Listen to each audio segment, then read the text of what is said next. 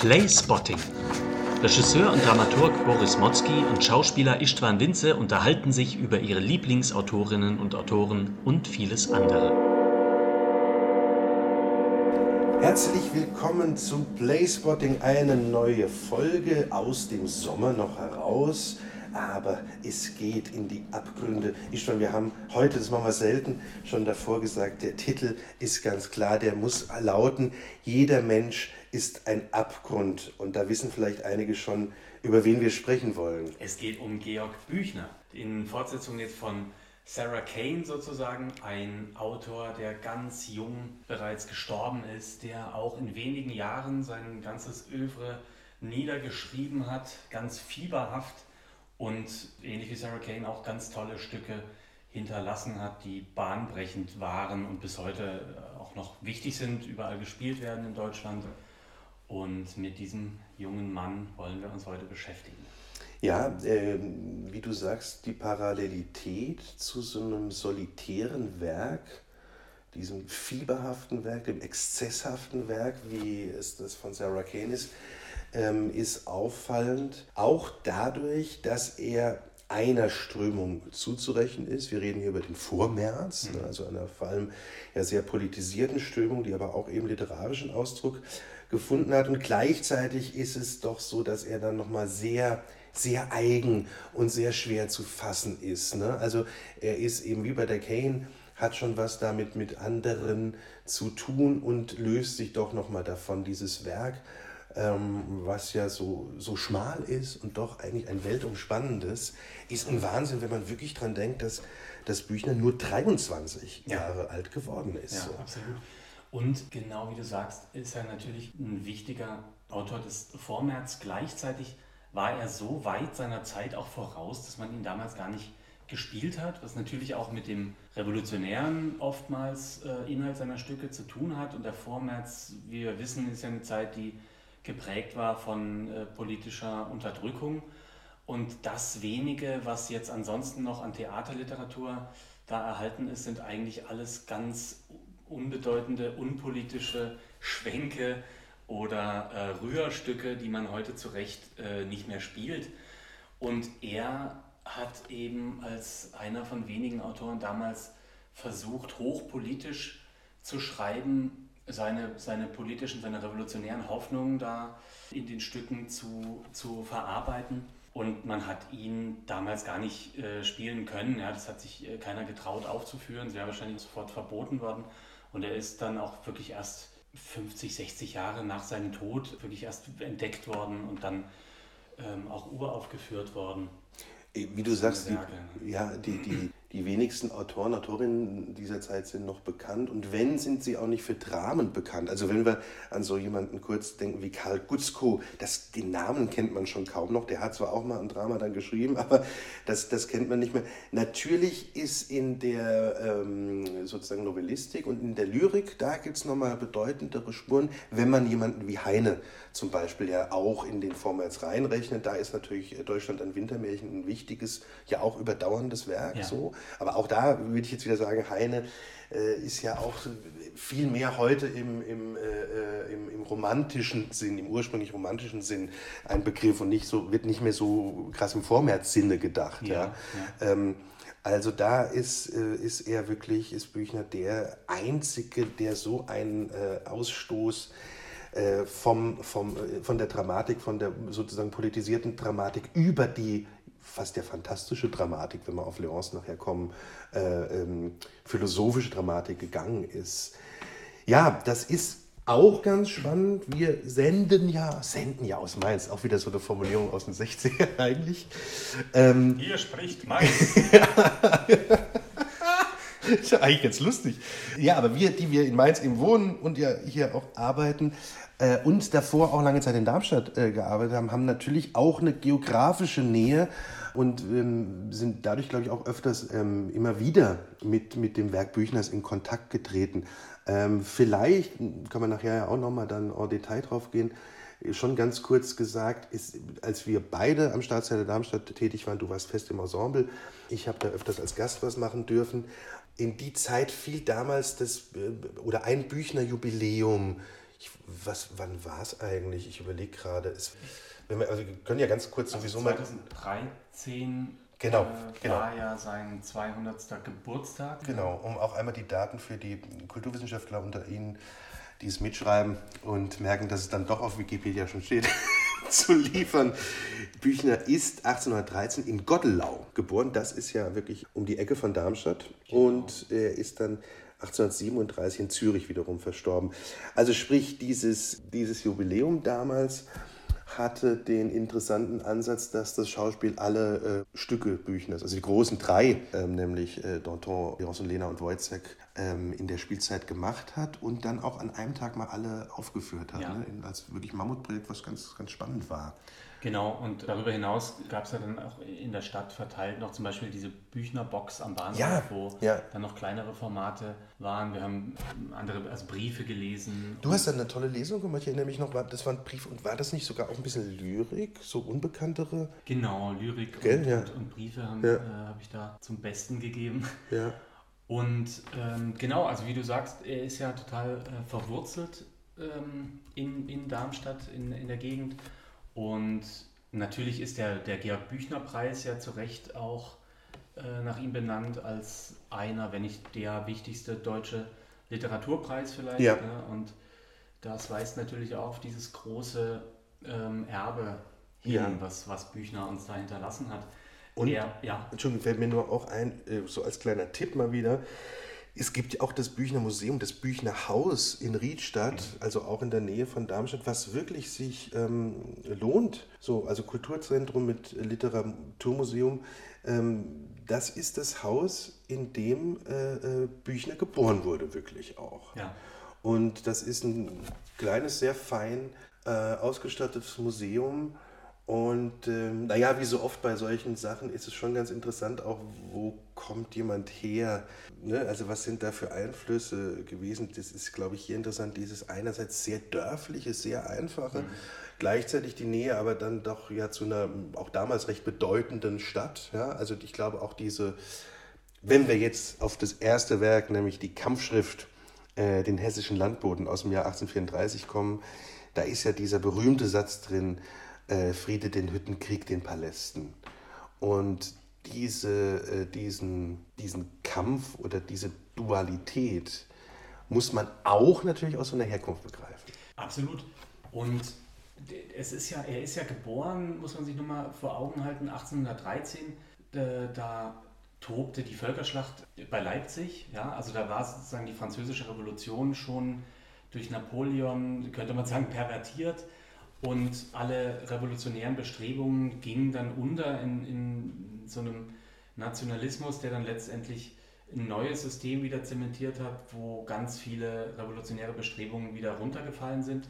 In Deutschland sowieso. In Deutschland ähm, ist ja da nur am Rande äh, eben betroffen gewesen durch die französische Besetzung. Und Büchner kam ja selber aus einem sehr konservativen, auch ganz gut situierten Elternhaus und hat aber durch sein Studium in äh, Straßburg, was ja damals zu Frankreich gehörte, da in dieser Zeit kam er eben in Kontakt mit revolutionären Zirkeln. Ja, und er hat, man kann sich das kaum vorstellen, er hat dort eben sein Medizinstudium wirklich durchgezogen, musste er auch, weil sein Vater das eben finanziert hat.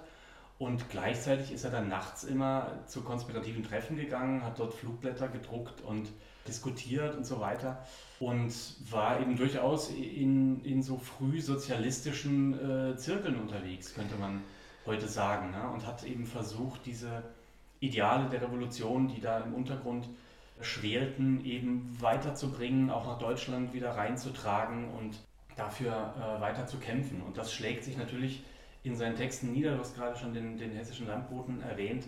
Das ist, wenn man das heute nochmal liest, ein ganz toller und modern ähm, wissenschaftlich argumentierender Text, ja, der sich auf Statistiken beruft, auf ähm, Steuerzahlen äh, von, von dem Großherzogtum Hessen damals, wie viel Geld die einnehmen, wie viel davon eben für Armee draufgeht und eben nicht in soziale ähm, Hilfen oder so für die damals tatsächlich auch hungernde Bevölkerung gesteckt wird und Er versucht da eben zu agitieren bei der, bei der normalen, äh, bei der, bei der ähm, Bevölkerung, dass man doch da irgendwie zusammen solidarisch äh, gegen, diese, gegen diese ausbeuterische aristokratische Schicht was tun sollte, aber eben wirklich auf eine ganz äh, wissenschaftlich klug argumentierende Art. Ja, ähm, ganz interessante Parallele, die mir jetzt gerade auffällt, weil ich mich da ähm, gerade so ein bisschen mit beschäftigt habe. Wie du sagst, interessanterweise parallel zum Studium und aus diesem Gottelau kommend plötzlich in die große Welt hinein, die Dauerausstellung in diesem äh, Bücherhaus heißt heute noch von Gottelau zur Weltbühne, ja, äh, erinnert ein bisschen an einen Mainzer Anarchisten, Rudolf Rocker, der mir vor kurzem empfohlen wurde, der nicht mehr so bekannt äh, qua Namen ist, der Ende 19. Jahrhundert eben äh, aus Mainz kommt, dann nach Paris, nach London ging, nach Mexiko ging und mhm. wirklich so einer der bedeutenden äh, Theoretiker des mhm. Anarchismus wurde, aber einen Anarchismus eben nicht aus dekonstruktivem Sinne, sondern eben auch aus einem letztlich sozialistisch geprägten ja, ja, ja. Sinne, wie kann, man, wie kann man eine Gerechtigkeit herstellen. Und das ist auch so, fand ich natürlich amüsant zu lesen, wenn der schreibt, in welcher Mainzer äh, teilweise bis heute noch bestehenden Weinkneipe der saßen, die sich konspirativ getroffen haben und dann auch schnell ähm, die Versammlung auflösen mussten, wenn die Polizei kam. Und er sich aber plötzlich dann auch in einem Paris und in einem London wiederfindet. Ja. Ähm, das ist die eine Sache. Die andere Sache ist vielleicht auch nochmal wichtig für die Prägung dass der, der Vater Büchners ja damals der Direktor der äh, Nervenheilanstalt äh, oder Irrenanstalt hieß es ja früher eher oder Verwahranstalt war, die es da gab und die es ja übrigens bis heute noch als äh, psychiatrische Einrichtung dort gab. Diese Prägung ähm, kennen wir heute wiederum ein bisschen auch, äh, taucht die woanders nochmal auf bei äh, äh, Joachim Meyerhoff in seinen wunderbaren Erinnerungen, in dem ähm, der zweite Teil ist es, glaube ich, äh, soll wieder so sein, wie es nie gewesen ist, so ähnlich heißt er, wo er beschreibt, dass er eben als Sohn eines Direktors einer Nervenheilanstalt äh, oder, oder Kinder- und Jugendpsychiatrie war es, glaube ich, in dem Fall,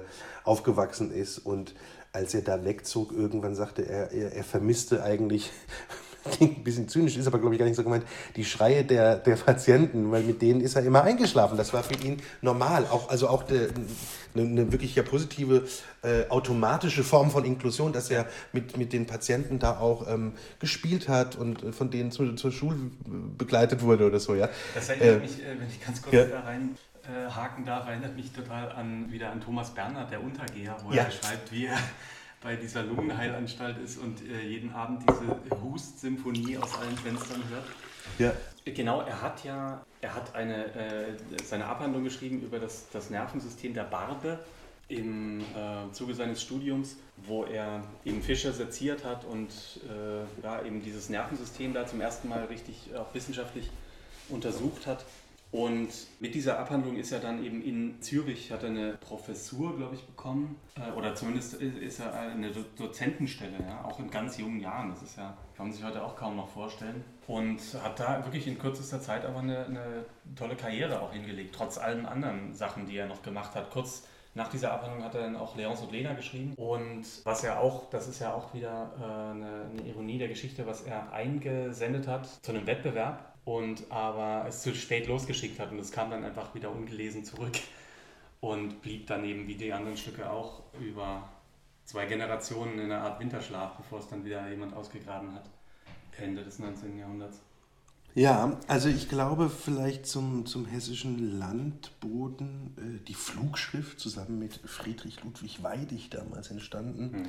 äh, kann man oder sollte man vor allem sagen, das ist, ähm, wird ja auch, glaube ich, noch zu Recht mal in Schulen weitergelesen. Das ist was, was, glaube ich, wirklich jungen äh, Menschen generell ähm, sehr anzuraten ist, mal zu lesen, weil es zeigt, wie, wie, wie positiv geprägt da versucht wird, klug argumentieren, wie du gesagt hast, für eine gesellschaftliche Umschichtung im Gerechtigkeitssinne zu sorgen. Das hat einen revolutionären Anstrich und ja auch einen, einen äh, ja, sogar kriegerischen Ausruf, ist aber eine, eine zutiefst humanistische Schrift und eine wirklich Schrift, die, ja, die heute noch in verschiedenen Wahlprogrammen anders formuliert, aber ja, positiv äh, äh letztlich so stehen könnte. Und die wird man, glaube ich, unterschreiben. Und die muss man lesen. Die, die muss man lesen. Da kann man jetzt auch, glaube ich, gar nicht viel mehr also die Haltung selbst dazu äh, äußern, die, die ist, ist auch literarisch nämlich äh, toll geschrieben. Ja. Das hat auch so eine gewisse Rhythmik, eine gewisse Rohheit, dann wieder aber äh, sehr, sehr fließende Argumentationslinien. Also das, das ist anzuraten. Ähm, vielleicht gehen wir tatsächlich dieses schmale und gleichzeitig weltenumspannende Werk doch mal ein bisschen durch wollen wir es, ich überlege gerade, wie du gesagt hast, eigentlich Leos und Lena, dann blieb es liegen. Editorisch taucht als erstes äh, Dantons Tod auf. Mhm. Wollen wir damit beginnen, Dantons Tod? Ja, gerne. 1835 ein Drama, was sich, wie der Titel ja schon sagt, mit der Französischen Revolution auseinandersetzt und eben da vor allem mit den ja, Protagonisten und Antagonisten, wie immer man die auch dann verteilen will, sprich mit Danton, mit Robespierre, mit Saint-Just und Co., sage ich mal. Also was anhand dieser Personage einerseits äh, und dadurch ja auch wiederum mit der Schrift ein bisschen, äh, mit der erwähnten Flugschrift korrespondierend, einerseits erzählt, wie Revolution gedacht, geplant, in der Theorie gedacht wurde, wie es dann ausgeführt wurde und was es ja leider auch eben alles für, für negative Komponenten dann doch auch hatte und ne, so, also vom, von der in Anführungszeichen humanistischen Guillotine ganz zu schweigen sozusagen. Genau, genau. Ja. Also das ist ja, das ist ja auch wieder sehr interessant, wie vielschichtig und vielstimmig er da einen Diskurs führt über Gerechtigkeit, Moral, Revolution, die Frage, ob der Zweck die Mittel heiligt oder, oder welche äh, Mittel dieser Zweck einer gerechteren Gesellschaft sozusagen heiligt, ist natürlich auch bis heute immer noch ein, äh, wichtiges, eine wichtige Frage ja, in allen Gesellschaften, wo irgendwie so revolutionäre Bestrebungen anstehen. Und ja, gleichzeitig auch mit der Figur des, des Danton zeigt er ja jemanden, dessen revolutionäre Bestrebungen dann so im Sande verlaufen, weil er sozusagen sich dann in dem Erreichten so einrichtet und dann eigentlich selber lebt wie ein Aristokrat. Ne? Und sein großer Gegenspieler, äh, Robespierre, ja so eine Art Asket ist, der die Revolution eben weitertreiben will und gleichzeitig dann aber auch zu Mitteln greift, die völlig übertrieben sind und wie jede Revolution äh, oder fast jede Revolution, wie wir wissen, dann auch äh, völlig aus dem Ruder, äh, die dann völlig aus dem Ruder laufen, ja, mit Massenhinrichtungen und zu einer Revolution wird, die ihre eigenen Kinder frisst, was ja man ja auch in Russland beobachten konnte. Es ist dem Thema ein, entsprechend ein sehr komplexes Stück und äh, also dadurch natürlich auch schwieriges Stück ein langes Stück und auch ein teilweise sehr theoretisch oder theorielastiges ja, philosophisches, philosophisches Stück. Ja. Wundert daher gar nicht, dass es ähm, auch wirklich lange, lange Zeit gar nicht äh, aufgeführt wurde. Es galt als unspielbar. Ja. Ähm, es ist äh, wohl das einzige von Büchners Dramen, das äh, noch zu Lebzeiten veröffentlicht wurde. Auch sehr zensiert, muss man auch mal wieder dazu sagen, weil ja Büchner so auf dem Index schon ne, durch diese Flugschrift natürlich stand. Und die Urführung, ich habe jetzt hier gerade mal nachgeschaut, war erst 1902 ja. in Berlin. Ähm, Durch die neue freie Volksbühne. Genau, genau. Aus der dann das, ja. die Volksbühne, die heutige ja. Volksbühne erwachsen ist später. Ja. Also natürlich für die auch ein, rückwärts gedacht ein super Start mit so einem großen klar. Werk und ja auch sehr passenden Werk für die, für die Philosophie des Hauses oder die jedenfalls jahrelange Philosophie des Hauses. Auch interessant, aber dadurch so ein, so ein zeitenumfassendes Werk. Ne? Wenn man denkt, das spielt eben 1794 äh, das wird dann äh, Mitte des 19. Jahrhunderts entsteht sozusagen, äh, oder in der ersten Hälfte, genau, 1835. Und dann kommt es aber erst Anfang des 20. Jahrhunderts zur Uraufführung. Und dann, nächster Schritt, jetzt nochmal aus heute gedacht, ist es wirklich aber ein Drama, was heute auch noch recht häufig gespielt wird. Ja, total. Ja? Naja, und, und interessant ist ja auch wieder, dass es 1902 eben so im, äh, schon im Vorhof der des Ersten Weltkriegs ja. und dann der, der erneuten Revolution ähm, oder überhaupt der ersten richtigen Revolution in ja. Deutschland dann äh, stattfindet. Ne? Ja, total. Wir haben genau im Zuge von dieser Büchner Werkschau, also es ist ja in Darmstadt ist das natürlich Pflicht, da wird es immer wieder gemacht. Jetzt ja, macht sie, glaube ich, auch wieder alle Büchner-Stücke in Darmstadt. Ah, okay, ja. Ähm, haben wir das auch gemacht unter der Regie von Malte Kreuzfeld. Ja, das war eine, eine Inszenierung mit, mit Chor auch, mit einem großen Chor, äh, Chorrollen und das war eine, Entschuldigung, wenn ich da nur so kurz als äh, die Zuschauerperspektive mit einnehme, mhm. es war eine sehr ähm, spektakelhafte, große Angelegenheit, ja. der Norton. Der war, wie du sagst, mit wirklich auch viel Personage mhm. und großem Aufwand. Sehr ne? ja. Bühnenbild auch, genau. Ähm, ja, ich habe da, hab da so eine, eigentlich hatte ich so mehrere kleinere Rollen, die da zusammengefasst waren. Und was aber was irgendwie was Spaß gemacht hat, ich habe so eine Art Erzählerfigur dann noch ähm, ja, äh, hinzu äh, erfunden. Ähm, ja. Also die haben wir, glaube ich, mit der Regie und äh, ich habe das irgendwie, teilweise haben wir die selber geschrieben, diese Texte, wo wir eben Passagen, äh, wir haben dann, mussten natürlich ganz viel streichen, weil das ja so ungekürzt wahrscheinlich fünf Stunden dauert, dauern würde. Und da habe ich sozusagen immer gestrichene Passagen zusammengefasst und dann mit dem Publikum gesprochen. Das ist ja sowieso was, was mir liegt. Und das hat, glaube ich, dem Stück auch ganz gut getan. Interessant ist vielleicht auch noch hier zu, zu sagen, dass die Frauenfiguren mhm. bei diesem natürlich männerüberbordenden ja. Kosmos der ganzen Revolutionäre und der auch der ganzen, äh, muss man auch sagen, ja, ein bisschen Gockel, die sich natürlich da auch bekriegen, die Frauenfiguren durchaus sehr interessant sind. Mhm. Das sind zwei eigentlich vor allem. Ne? Das eine ist Marion, Prostituierte, ähm, und das andere ist Julie, die Frau von Danton, die sich umbringt.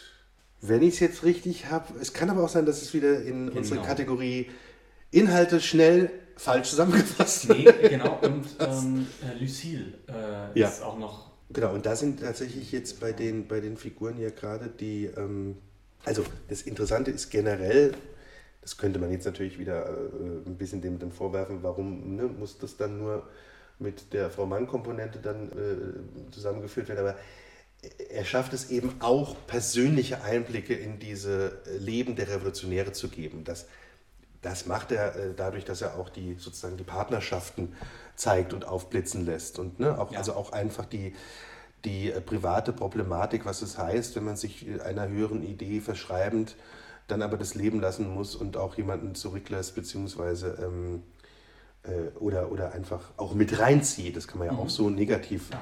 Nehmen. Also kommen wir wieder, kurzer Rückschwung auf Shakespeare, Hamlet, der Ophelia in den Tod treibt. Hier ist es ja eben auch beim, beim Danton, der das sozusagen unwillentlich natürlich, aber ein bisschen auch macht dann ja.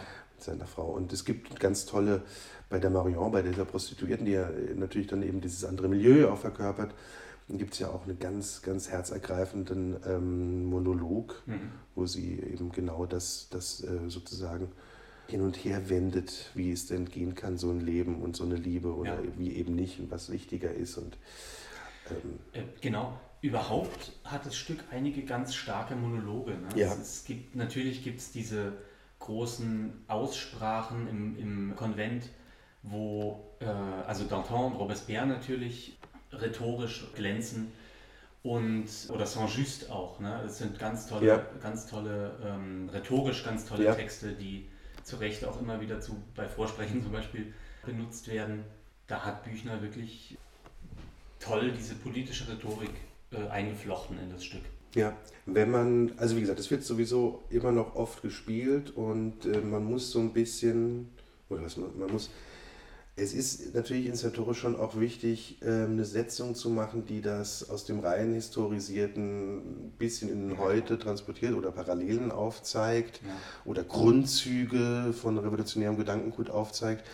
Es ist schon ein bisschen auch zu kürzen, weil es durchaus sehr lange Passagen gibt und man muss aufpassen, und man sollte aufpassen, dass es nicht eben zu trocken bleibt. Ja. Äh, wenn man sich mit dem Stoff generell gern beschäftigen will und es jetzt nicht nur in der historischen Abhandlung äh, oder jetzt nicht im Theater will, ist schon auch dieser Film zu empfehlen vom Andrzej Wojda mit dem tatsächlich jungen Depardieu. Mhm. Anfang der 80er. Wir kommen eigentlich in jeder Folge auf Depardieu zu sprechen. Wir sollten ihn mal einladen, oder? Ich denke, wenn wir was zu essen und trinken haben, könnte es sein, dass er kommt. Ja, und dass er uns unter den Tisch trinkt. Ja, das sowieso. Ähm, Depardieu als Danton, tatsächlich eine ganz interessante Setzung, ja. weil es noch der Junge, ein bisschen alertere ist. Ja. Und der Film ist, ähm, ist nicht eins zu eins das Büchner-Drama, also ist auch gar nicht die Vorlage, Das ist ein Drehbuch von dem wunderbaren Drehbuchautor Jean-Claude Carrière, der ja ganz viel für Bonuel und so auch gearbeitet hat. Und trotzdem ist es, also man merkt schon, der kannte den Stoff auch. Also das nutzt schon auch große, große Teile daraus. Ist natürlich auch ein, hat auch die Züge eines klassischen Historienfilms, ist aber auch echt noch, ich habe den vor kurzem mal wieder geschaut, echt noch gut schaubar, finde ich. Ja. Ist ein echt toller, toller, auch wirklich mitreißender ja, Film. Ja. So, also der verbindet das ganz gut, einen in Anführungszeichen Schauwert ähm, mit aber auch einer intellektuellen Herangehensweise. Ja. Und was, um jetzt nochmal den, den Bogen so ins 20. Ja. Jahrhundert äh, bei Interpretation oder wie auch immer zu spannen, ich habe ja vor, vor kurzem in, in Wiesbaden mir von Tom Stoppard diese ähm, Küste Utopia, mhm. Utopias Stücke angeguckt. Da will ich jetzt gar nicht so viel drüber reden, aber der Stoff ist ja wahnsinnig interessant, weil es eben diese Geschichte der Revolution oder des Sozialismus, dieser internationalen sozialistischen Revolutionäre, die sich da eben auch in, in mhm. Paris und in London und so im ganzen 19. Jahrhundert immer wieder getroffen haben, die Internationale und so, wo ja ganz viel diese verschiedenen Strömungen de, der Revolution miteinander gerungen haben, bis sie dann irgendwann durch die Bolschewisten, also bis dann alle anderen sozusagen ruhig gestellt wurden und es dann in Richtung von so einem ganz äh, rabiaten äh, Stalinismus ging. Und das ist natürlich auch wieder eine interessante Parallele zu diesem äh, Robespierre, ja, der ein sehr autoritäres, sehr tugendhaftes Ideal von Revolutionen hat, was sich gar nicht mit den, mit den anarchistischen Ideen vertragen hat. Die Anarchisten sind ja bis heute eigentlich auch dann wieder ganz verschwunden aus dieser ganzen revolutionären mhm. Strömung, was natürlich schade ist, weil das eben eine andere Art von, wirklich eine andere Art von Gesellschaft mal gewesen wäre, wobei der Stalinismus sich ja jetzt in seinen Unterdrückungsmechanismen nicht groß unterscheidet von der Aristokratie oder von der, von der Monarchie. Leider in dem Moment, in dem die Macht da ist, kehren sich die Vorzeichen leider oft ja. dann doch ins Negative um. Genau. Ja, der Daughter ist also ein großes, wichtiges politisches, auch wie es konzipiert ist, ist schon wirklich ein, interessantes Drama, weil es teilweise Konventionen bedient in der vier Akte sind es, glaube ich, in der. Vieraktigkeit. Mhm gleichzeitig auch wieder unterläuft, weil es ähm, ja, äh, Sachen gibt, die man natürlich auch groß bombastisch machen kann, chorisch machen kann, aber ja auch, die so kleine Form gibt genau. ja. Nee, und es ist ja auch so schlaglichtartig, also ja. es hat gar keine durchgehende Handlung, sondern springt ja. gerne mal hin und her. Ne? Und manchmal muss man sich dann auch einfach äh, als Zuschauer äh, die Handlung, die jetzt übersprungen wurde, einfach zusammenreimen oder so, weil es dann eben wieder in den Kerker springt, wo sie dann überlegen, was hätten sie anders machen können. Man weiß aber jetzt erstmal gar nicht, wie es dahin kam und so. Und da, darin ist er wieder sehr modern. Ich ne? glaube, ich wollte gerade sagen, dass du da einen ganz wichtigen, äh, wenn man so äh, ja immer versucht, ein bisschen einzuordnen oder Besonderheiten rauszustellen, hast du gerade, glaube ich, eine ganz, ganz wichtige Sache äh, erwähnt. Bei fast allen Werken Büchners, das mhm. ist das assoziative Element. Ja. Der schreibt nicht äh, von A nach B nach C, das ist nicht klassisch durchstrukturiert oder oder auch nicht immer nachvollziehbar, sondern es hat was Grundassoziatives, äh, was auch natürlich an der Form teilweise liegt, das was liegen blieb, nicht fertig geschrieben wurde, das was fragmentarisch bleibt. Wir kommen nachher auf den natürlich auch sehr, sehr, sehr bekannten, bis heute wahrscheinlich eines der wichtigsten Stücke überhaupt der Dramengeschichte auf dem Wojciech, ja. was ja ein Fragment ist, muss man immer wieder daran erinnern. Ja. Äh, das ist, glaube ich, ein wichtiger Wesenszug seines künstlerischen Schaffens auch. Ja. Und dadurch ist er natürlich sehr modern, weil das, was wir heute, sage ich jetzt mal, äh, ganz gewagter Sprung, von der Elfriede Jelinek in einem, in einem Fließtext kennen, wo man ja auch sagen kann, ich pick mir Schlaglichter raus, weil die 300 Seiten kann ich gar nicht wirklich fassen, will sie glaube ich auch gar nicht. Ja.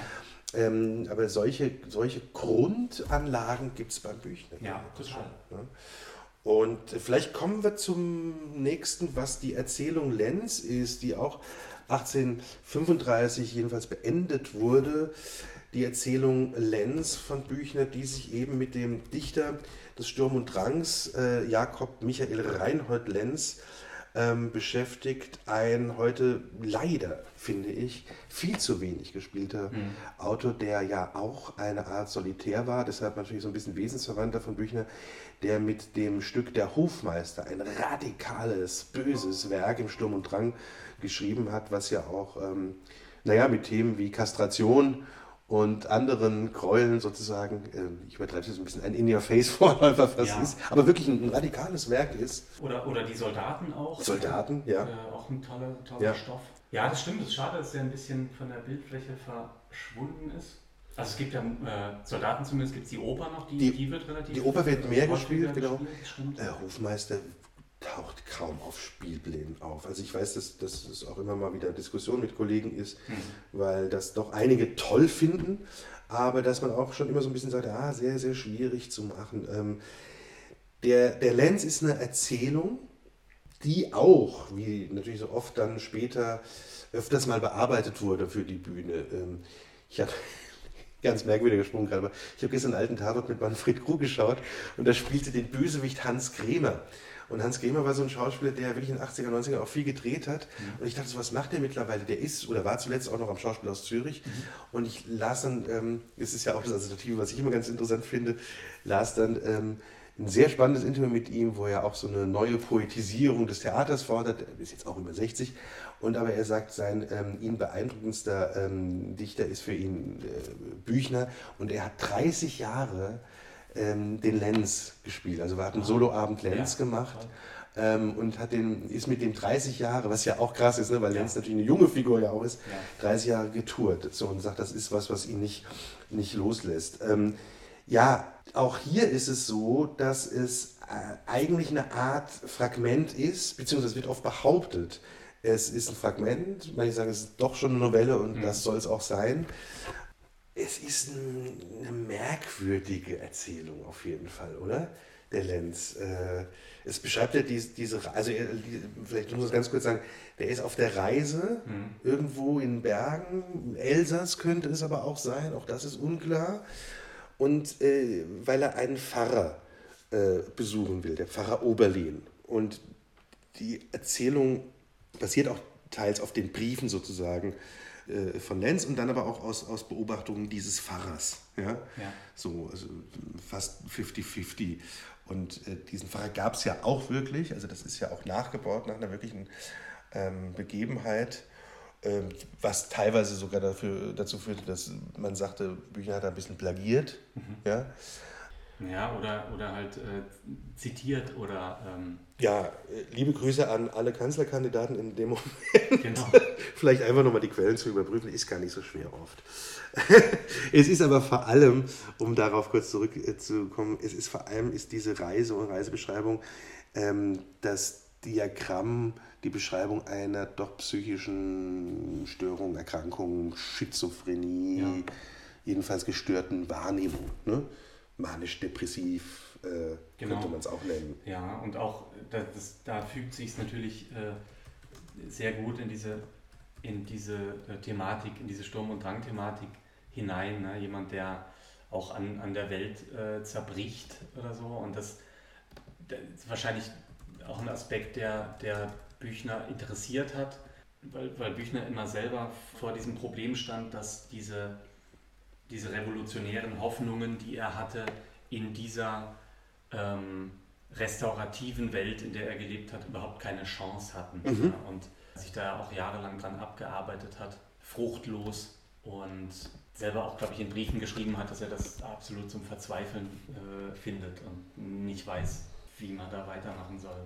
Genau, und es ist eingeflochten sozusagen in dieses Werk auch der kunsttheoretische Ansatz mhm. äh, von, von Büchner, ne? teilweise als Fundamentalrealismus bezeichnet. Die Radikalisierung des Mimesis-Begriffs, so, wenn man so wissenschaftlich nachschaut, sind so, sind so Geschichten. Ne? Die, der Versuch, Leben zu erfassen und sich zum Leben hinzuwenden, scheitert jetzt beim, beim Lenz zum Beispiel. Dieser Versuch, Natur und alles auch so krass zu erfahren, ist irgendwie nicht ganz möglich. Oder das ist jetzt sehr äh, prosaisch ausgedrückt. Er geht an der Welt zugrunde, er geht an der Natur zugrunde, er geht auch an seiner Natur sozusagen leider zugrunde. Und es ist eben das Psychogramm und Diagramm eine, einer Krankheit, auch einer psychischen Erkrankung. Ja.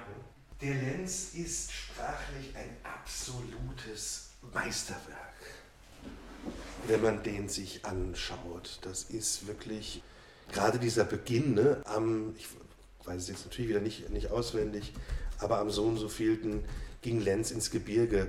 Das ist, ähm, ist Wahnsinn, weil das auch ein, ein radikaler Einstieg ist und man sofort in diese Gedankenwelt, Erfahrungswelt, ja. Naturwelt gerissen wird.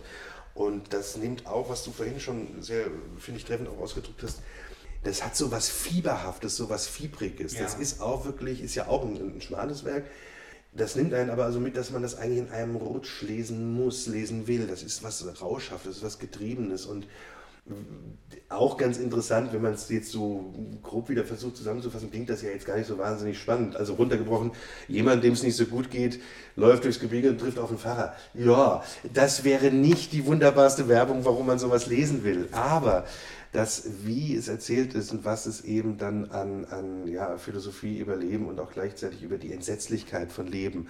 ausdrückt, das ist das Großartige und das macht er mit in einer irrsinnig äh, äh, radikalen, ja auch teilweise elliptischen Sprache, mhm. rhythmisierten Sprache, lyrikhaft, lyrischen Sprache, ja, es könnten auch teilweise Gedichtfetzen sein und immer ja. wieder auch hier das äh, Momentum des Assoziativen. Das ist, glaube ich, das, was einen an Lenz auch bis heute sehr äh, fasziniert. Ja. Genau, dieses, dieses Assoziative und diese, dieses Schlaglichtartige ja.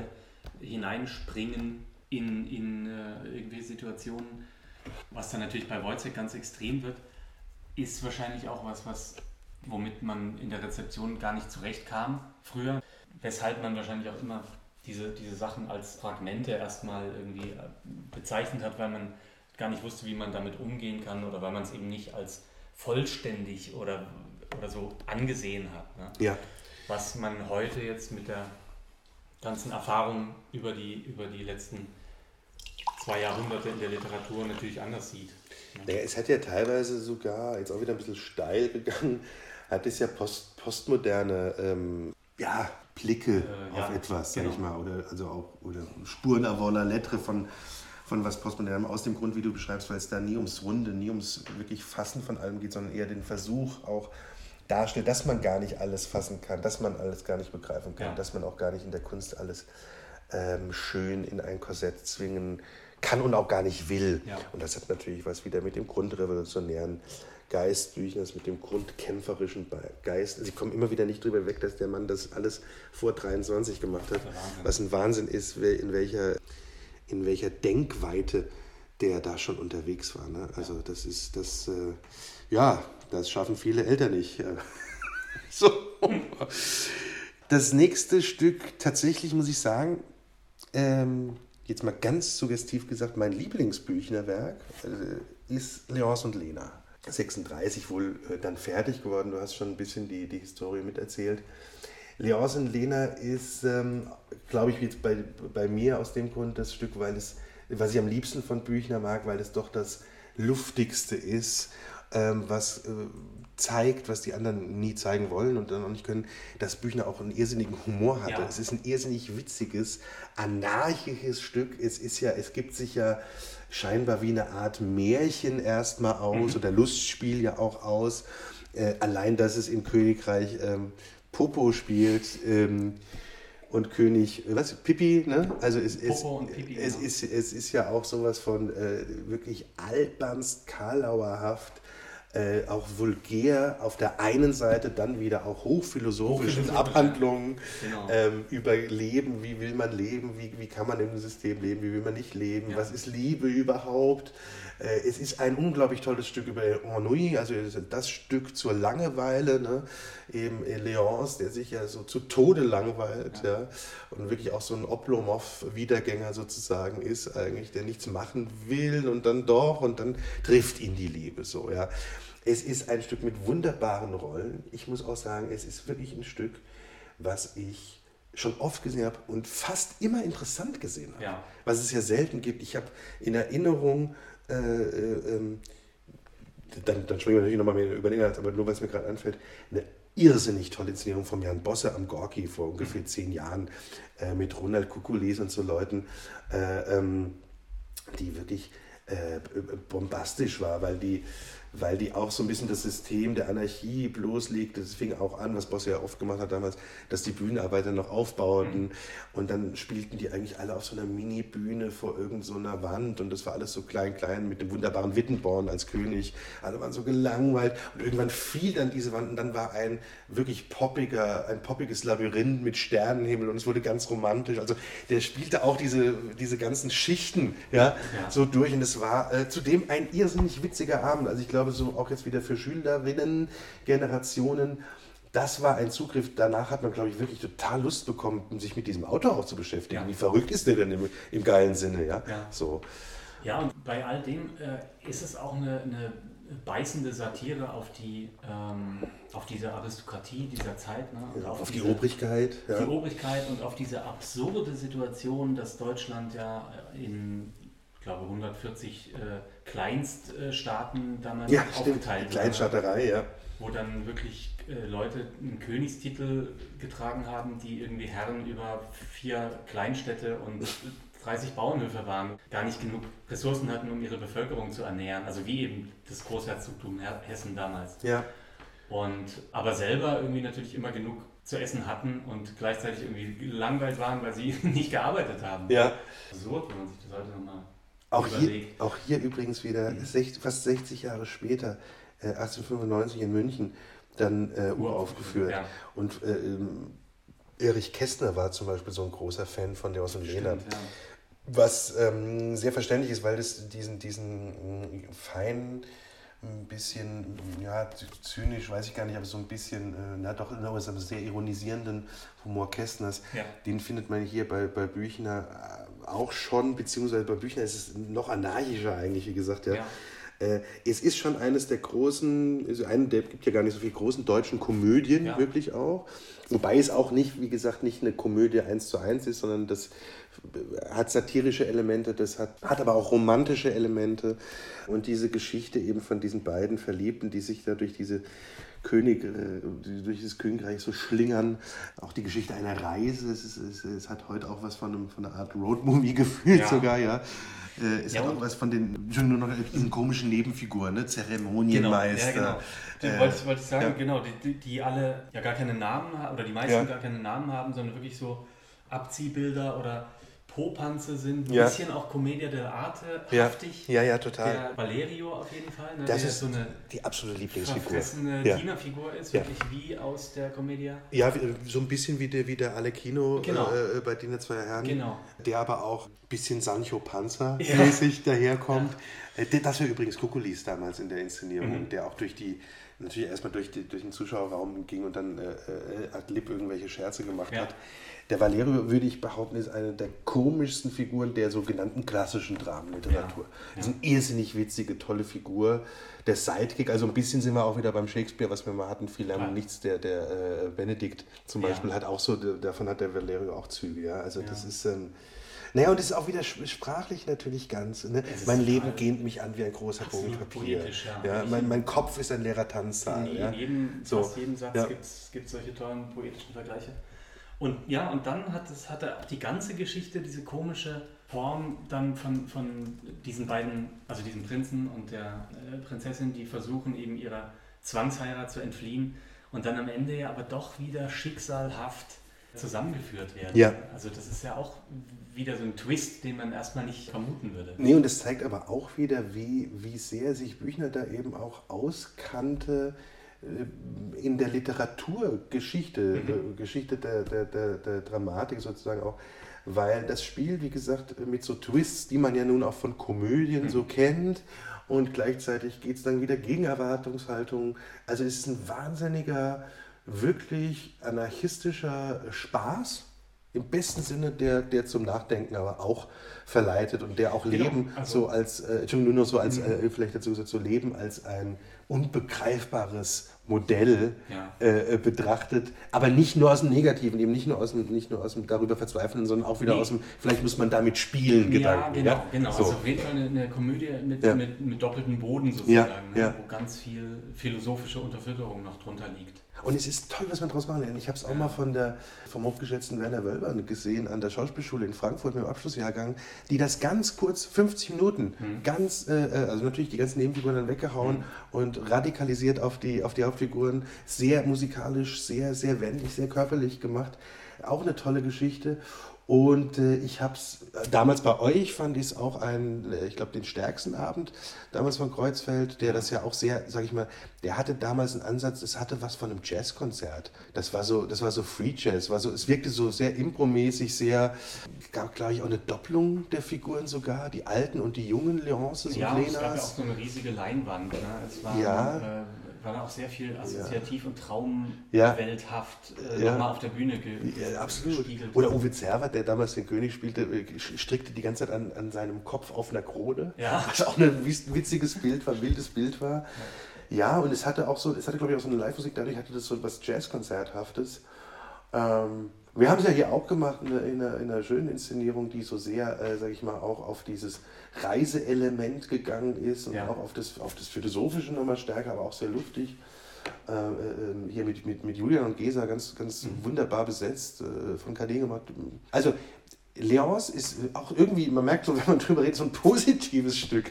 Ich habe äh, irgendwie, weil ich den Stoff auch wirklich so mag, ich meine, manchmal ist es ja anders, dann sieht man Inszenierung und sagt, oh, schade, weil ich jetzt mir so und so vorstelle, aber ich habe ganz verschiedene Inszenierungen gesehen und fand immer irgendwas dabei toll, weil mhm. es ein, ist ein, also das ist der einzige Büchner, der eigentlich sehr mutmachend ist. Ja. Äh, weil zum nächsten, zu dem wir kommen, der der bekannteste ist, 1837 Fragment, das ist natürlich der, der gar keinen Mut mehr macht. Wojciech. ja. So. ja, Wojciech ist wahrscheinlich sein, sein bekanntestes Stück, was auch wirklich international eine ja. große Rolle spielt. Also was auch, glaube ich, in, wenn man jetzt nach Amerika guckt oder auch nach Ostasien oder so, was dort irgendwie Theater an deutschen Stücken ja. spielen, da ist eigentlich immer Wojciech dabei. Ja, es ist auch ein Stück, was sehr bekannt verfilmt wurde von Werner Herzog. Ja. von unserem Freund Werner Herzog, I filmed it in the 70s with Klaus. Mit Klaus Kinski eben, ist schon noch ein sehr bekannter Film, der glaube ich auch immer noch vielen Schulen gezeigt wird, der auch wirklich gut ist. Ja. Ähm, und Wojciech ist auch eine literarische Figur, die eben wahnsinnig viele andere Autoren, Autorinnen inspiriert hat und dadurch eben viele andere ähnliche Figuren oder andere Kosmen ja. geschaffen hat. Ich will mal ganz kurz dran denken, was wir auch schon besprochen haben. Sarah Kane war ganz großer äh, Fan von Wojciech. Auch inszeniert. Auch inszeniert. Äh, Franz Xaver Krötz hat eine hervorragende äh, eigene Fassung vom Wojciech gemacht. Ja. Bertolt Brecht hat es natürlich ja. Äh, auch ge geschätzt. Ja. Ähm, naja, und Büchner hat hier ja was gemacht, was bahnbrechend war. Also verschiedene Sachen gemacht in Wojciech, die alle bahnbrechend sind. Aber eine wichtige ist eben, dass mit Wojciech wirklich zum ersten Mal eben ein Proletarier oder ein Prekariatsmitglied ja. äh, die zentrale Figur eines Theaterstücks ist. Ne? Nicht, nicht äh, nur so ein Sidekick wie, wie bei Shakespeare oder bei Molière ja. oder so, oder Total. das dann immer so war, ne? sondern wirklich die zentrale Figur, um die es geht. Und das ist ja auch eine, eine Tragödie, könnte man sagen. Ja? ja. Also eine, wirklich eine tragische Figur auch, der, der Wojciech. Ja. Und die Marie natürlich auch. Und gleichzeitig, was er hier auch macht, was auch äh, bahnbrechend war, ist, dass er, dass die Sprache eben so ganz fragmenthaft dann auch wird. Ja? Also dass es eine Alltagssprache ist, eine Dialektsprache teilweise, ja. trotzdem immer wieder sehr poetisch oder lyrisch wird aber es ist keine, keine Sprache, die man damals irgendwie mit, mit Theater erstmal in Verbindung gebracht hätte. Absolut, wie du sagst, das ist genau die Sprache, die dann ein Precht zum Beispiel bei der Courage hat, wo man sagt, da sind jetzt Teile eines Bayerischen drin, teilweise von altertümlichen Sprichworten, teilweise aber auch was dem, dem Maul abgeschautes, gleichzeitig ja. wieder eine Überhöhung. Das ist die Sprache, wir haben es in, in, in der, in der Ausgabe im kritischen Volksstück ein bisschen beleuchtet, mhm. dieses, äh, ähm, also von Horvath eben bis Kreuz, ja, ja, Bis, zum, bis zum Kollegen Christoph Nussbaum oder heute oder bis zum, äh, ich lese gerade übrigens vom Ferdinand Schmalz seinen ersten Roman, mhm. mein Lieblingstier heißt Winter, was genau mit so einer Sprache spielt, ja, ja. künstlich überhöht, gleichzeitig äh, dialektal. Und das Interessante, wie du gesagt hast, willst du nur unterstreichen, damals völlig unmöglich, sowas aus Theater zu bringen. Ja, ja. Und die, ne, die berühmte Szene mit den Erbsen, die Wojciech essen muss, da, ja. wenn er da in dem Versuchslaboratorium ist. Genau. Ähm, das, das ist auch eben spannend, dass die Sprache auch sehr auf die soziale Herkunft der Figuren rekurriert und dann auch nochmal situativ sich richtig verändert. Also ja. bei Danton würde ich sagen, ist es alles sehr rhetorisch und sehr gebaut, so die Sprache. Ne? Und hier haben wir wirklich ähm, Figuren, die alle ihre eigene Sprache haben die sehr viel damit zu tun hat, aus welcher sozialen Schicht sie stammen, was auch natürlich wieder schon auf, auf Brecht hinweist ja, also, oder vorgreift ja. sozusagen. Und, und das eben die soziale Determinierung ist sogar was, was auch im Stück direkt zur Sprache kommt, ne? worüber ja, ja Wojciech zum Beispiel mit dem Hauptmann ja. redet. Äh, Philosophiert in Anführungszeichen. Dem, dem, ja, genau. Naja, und auch, man muss natürlich, wenn man es mal ganz doof runterbricht, das ist auch eine so arme Sau. Mhm. Weil es ist überall schlimm. Also er ist Versuchskaninchen, ne, äh, hat er schon seine Erbsen gegessen, ja, der, die Geschichte. Er wird vom Hauptmann ja nicht wirklich wahrgenommen, sondern der in seiner, auch wieder so eine Langeweilefigur, so eine interessante, ja, wird er da irgendwie auch benutzt und er denkt dann, er könnte da ein bisschen mitdiskutieren. Er wird dann natürlich, das ist ja der große äh, Einbruch, eben von seiner Frau betrogen, ne, vom, vom bösen Tambourmajor. Und er geht an dieser Welt, wie du gerade äh, äh, wunderbar analysiert hast, geht er zugrunde. Die Determinierung seines Seins ist, äh, ist die der geschundenen Kreatur, mhm. die da nicht raus kann. Und es ist auch, es ist natürlich eine Binsenweisheit, aber es ist wieder auch ein, ein Vorgriff auf Brechts, äh, erst kommt das Fressen und dann die Moral. Ne? Das ist ja Total. genau das, worüber ja. der ja. Hauptmann zum Beispiel mit dem mit ja. äh, redet und der Arzt, ja. also der Doktor auch. Ne? Und dann gibt es natürlich so Hoffnungsmomente. Ne? Es gibt ja diese Freundschaft zu Andres. Andres, Andres heißt ja diese Figur, wo es so Hoffnungsmomente von Verständnis, ähm, von, von Freundschaft gibt. Es gibt natürlich die, die Hoffnungsmomente mit dem Kind. Ja. Äh, es gibt das Märchen dann noch. Genau. Genau, das sind diese, diese Hoffnungsmomente. Was, was noch zu den ja. schlimmen oder schlimmeren Momenten ähm, zählt und was auch wieder so was ist, was sehr heutig macht, finde ich, äh, ist, äh, also dass Wojciech ja durch, durch diese ständige Überforderung und durch diese Überarbeitung und so äh, kommt er ja in so Warnzustände hinein, ja. ja. dass er Stimmen hört, dass ja. er... Auch durch die Erbsen. Auch durch also, die Erbsen wahrscheinlich, ja genau. Und dass er wirklich dann auch so zum Verschwörungstheoretiker wird. Mhm. Also dass er, mhm. äh, er redet von der hohlen Erde, wo Stimmt, Menschen ja. im Geheimen leben. Er redet äh, über Verschwörungen von den Freimaurern. Ja. Er ist auch Antisemit. Äh, redet über die jüdische Verschwörung.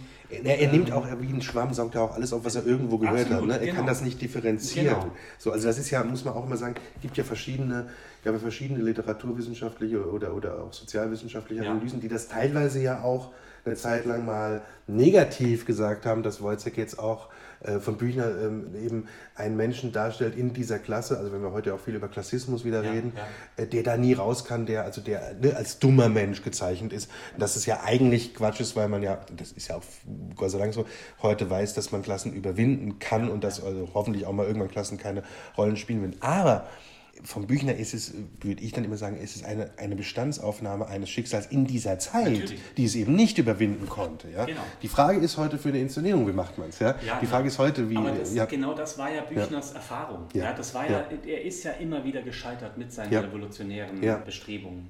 Und klar, das ist das, was Brecht ja dann später auch ähm, äh, kritisiert hat und versucht hat zu überwinden. Er hat sich ja dann auf die Naturalisten äh, berufen. Und die kritisiert eben, dass, dass diese Darstellung genau. eben nicht reicht, sondern dass man genau. gleichzeitig ja zeigen muss, wie kann man das überwinden. Äh, und, aber da ist Büchner natürlich auch, äh, weil, nur weil Naturalist gerade gefallen ist, da ist er natürlich auch schon ein Vorreiter, ne? der das auch Jahrzehnte zuvor ja. äh, auf eine gewisse Weise versucht hat, eben diese sozialen äh, Missstände eben, wie du sagst, äh, darzustellen. Ne? Und das Tolle ist auch hier wieder jetzt, jetzt mal nur ökonomisch sozusagen als Drama äh, gesprochen, also vom Drama wollte gesprochen, es ist eben auch ein Werk, was so viele verschiedene Interpretationen dann eben doch zulässt und so viele Möglichkeiten. Das fängt an damit, wo setzt sich dieses Märchen der Großmutter, was ja so ein Symbol für Wojciechs Leben ist, ne? wo das Kind sozusagen ja. Wojciech ist, wo setze ich das hin? Nehme ich es rein, nehme ich es nicht mit rein? Ist das schon die, die Prämisse des Ganzen oder ist es das Ende des Ganzen oder ist es woanders? Genau, es, äh, gibt, ja keine, ja. es gibt ja keine feste Edition. Ne? Genau. Es gibt nur diese genau. ganzen äh, Szenen. Ja die, wo es keine feste endgültige genau. Reihenfolge sozusagen gibt. Das genau. macht das ja wieder total modern. Ne? Ja, total. Gibt ihnen so viel Freiheit. Du kannst es frei kombinieren. Natürlich ist, genau, natürlich ist die, die gängige Form, sage ich mal, dass es natürlich mit dem, mit dem Mord an der Marie endet ja, und so. Das, muss aber auch muss, nicht so sein. Man kann sein. das auch äh, an den Anfang setzen und danach ist, ne, hast du plötzlich nochmal ein krasseres Moment genau, von. Aber alle anderen Szenen sind eigentlich, ja. da ist ja. eigentlich total frei in, in, in ja. Äh, wie man das erzählen will. Ne? Und es gibt große Inszenierungen auch in den letzten Jahren. Es ist, also ich weiß, dass das Schauspiel Stuttgart und äh, damals noch Intendanz von Hasko Weber äh, ja tatsächlich fünf Jahre lang jedes Jahr eine neue Wojciech-Inszenierung auf den Spielplan gesetzt hat. Also es war so ein, so ein Ansatz, wir machen immer wieder Wojciech und immer wieder neu und immer wieder anders. Äh, es gab vom Christoph Mähler eine unglaublich äh, ähm, tolle, radikale, konsequente Inszenierung. So wie Christoph ja immer inszeniert mit einer großen Setzung. Äh, Wojciech, der die ganze Zeit gerannt ist über zwei Stunden. Ja. ja? Also die, um dieses Hamsterrad natürlich eben so, so, so, so simpel es ist, aber wirklich konsequent zu verbildlichen, auch anstrengend zu verbildlichen. Ja, also der Wojciech ist einerseits natürlich für den Spieler eine wahnsinnig interessante Figur. Diese Interpretation von Kinski würde ich schon auch zu seinen ganz starken zählen, weil die nicht nur der, der Irre ist, sondern wirklich auch ein, ein, ein Mensch, mit dem er irrsinniges Mitleid hat, der ja. ihn auch rührt. Ja. Also in der Szene, wo er dann ne, von dem Betrug erfährt und wo hat er dich angefasst, da und da und da mit Eva Mattes. Eine legendäre Szene, wirklich auch eine Szene, finde ich, wie heute noch. Äh, könnte man wirklich auch im Schauspielunterricht mal zeigen, wie man spielen kann, wenn ja. man in äußerste Extreme gehen will, zum Beispiel. Ja, so. Wir hatten, als ich Assistent war in Mannheim über, vor über zehn Jahren eine Inszenierung von einem isländischen Regisseur, der, oder nee, Schweden, schon schwedischen Regisseur Anders Paulin, ein bisschen aus den Augen verloren, die auch toll war, mhm. äh, mit, mit äh, guten äh, Freund und Kollegen Tanner Scheintürk als Wojciech. Ähm, die auch so sehr viel mit dem Publikum interagierte, die, weil sie auch noch damals so für kleine Skandale sorgte, weil da das Publikum auch mit Eiern beworfen wurde, weil Wojciech auch im Publikum rumkrabbelte, weil auch äh, das Publikum teils auf der Bühne saß. Auch da war dieses, dieser Hamsterrad-Gedanke, ist glaube ich einer, der immer wieder auftaucht, ja, äh, drin. Ne? sich ja total. So, äh, ja. Ulrich Rasche hat das ja in ja. Basel, beziehungsweise dann in München, äh, vor ein paar Jahren ja. äh, gemacht. Da hat es ewig, ich glaube, drei Stunden oder ja. so gedauert ne? und sehr viel chorisch. Ich wollte gerade sagen, lass mich, lass mich überlegen, war vielleicht ein Chor dabei und ein paar Leute, die formal was gemacht haben? Nö. genau. Nee, aber das, also das ist auf jeden Fall ein, ein, Text, mit dem man auf ganz viele unterschiedliche Weisen umgehen kann und der das einfach mitmacht, der das ja. aushält.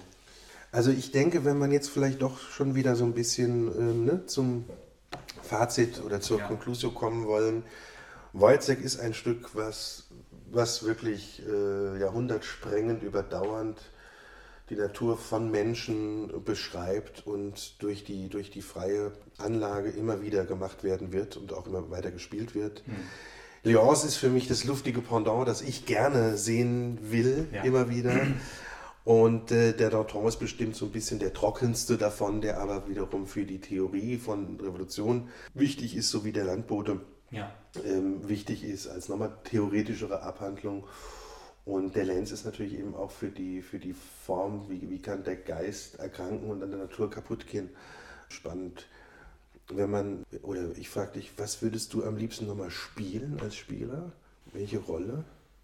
In welchem Stück? Mm, also jetzt, wo wir so viel über Leons und Lena gesprochen haben, würde ich tatsächlich den Valerio gerne mal spielen. Mhm, mhm.